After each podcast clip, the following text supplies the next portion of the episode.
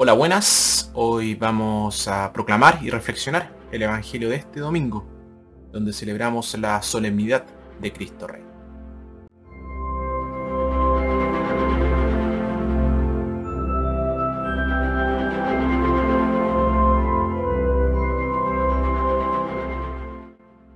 Nuestra primera lectura tomada del libro de Samuel, podemos eh, ver cómo David se convirtió en rey de un país unido y su realeza prefigura la realeza universal de Jesús. Nuestra segunda lectura, tomada de la carta del apóstol San Pablo a los colosenses, Jesús no es solamente cabeza de la iglesia, sino Señor de toda creación. Nuestro Evangelio, tomado de Lucas, Jesús reinó desde la cruz y trajo la salvación a uno de los ladrones crucificados con él. Evangelio de nuestro Señor Jesucristo, según San Lucas. La gente estaba allí mirando. Los jefes, por su parte, se burlaban diciendo, si salvó a otros, que se salve a sí mismo, ya que es el Mesías de Dios, el elegido. También los soldados se burlaban de él. Le ofrecieron vino agridulce, diciendo, si tú eres el rey de los judíos, sálvate a ti mismo. Porque había sobre la cruz un letrero que decía, este es el rey de los judíos. Uno de los malhechores que estaba crucificados con Jesús lo insultaba. eres tú el Mesías? Sálvate a ti mismo y también a nosotros. Pero el otro lo reprendió diciendo, ¿no temes a Dios tú, que estás en el mismo suplicio? Nosotros lo hemos merecido y, y pagamos por lo que hemos hecho. Pero éste no ha hecho nada malo. Y añadió, Jesús, acuérdate de mí cuando entres en tu reino. Jesús le respondió, en verdad te digo que hoy mismo estarás conmigo en el paraíso. Palabra del Señor.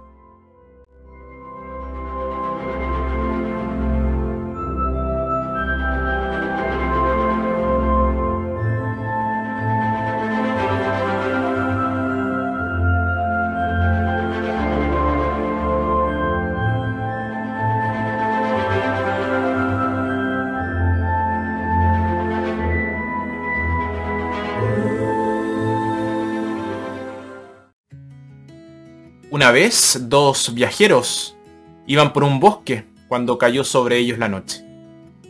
En cuestión de minutos, el estrecho camino que había estado siguiendo se volvió invisible. Y en la oscuridad, el terror acechaba por todas partes. Luego, para empeorar las cosas, una violenta tormenta se desató sobre el bosque.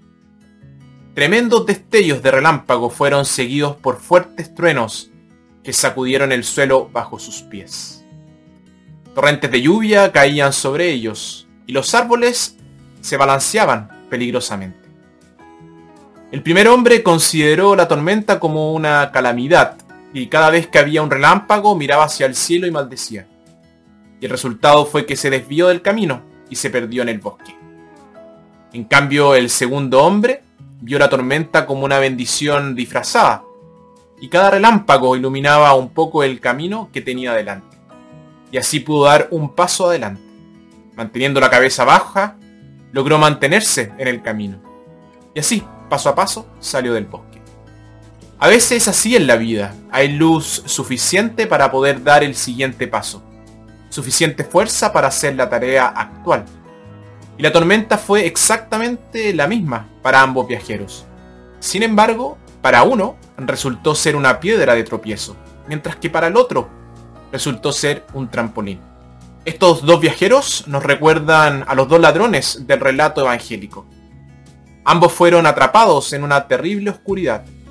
En primer lugar estaba la oscuridad de sus propias vidas criminales, y luego estaba la terrible oscuridad que descendió sobre el Calvario en la crucifixión de Jesús. Uno de ellos maldijo la oscuridad el otro vio un destello de luz a través de él. Y esa luz procedía de la presencia de Jesús. Jesús amigo de los pecadores, que vino a buscar y a salvar a los perdidos. La confesión limpia y humilde del ladrón fue directa al corazón de, Jesús. Ganó para el ladrón no solo el perdón, sino el cielo mismo.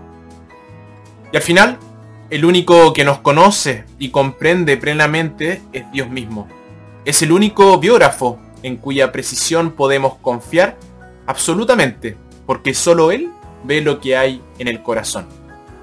Él ve nuestras heridas y penas, nuestras cicatrices y discapacidades, nuestras esperanzas y anhelos.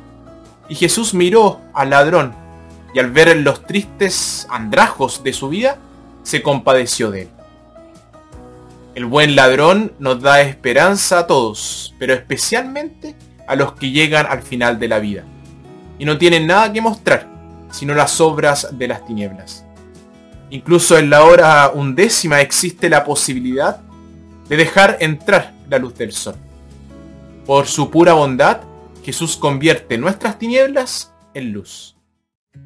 La salvación es siempre un regalo de Dios. La da más libremente a aquellos que como el buen ladrón se saben pobres y que la piden con las manos vacías y el corazón expectante.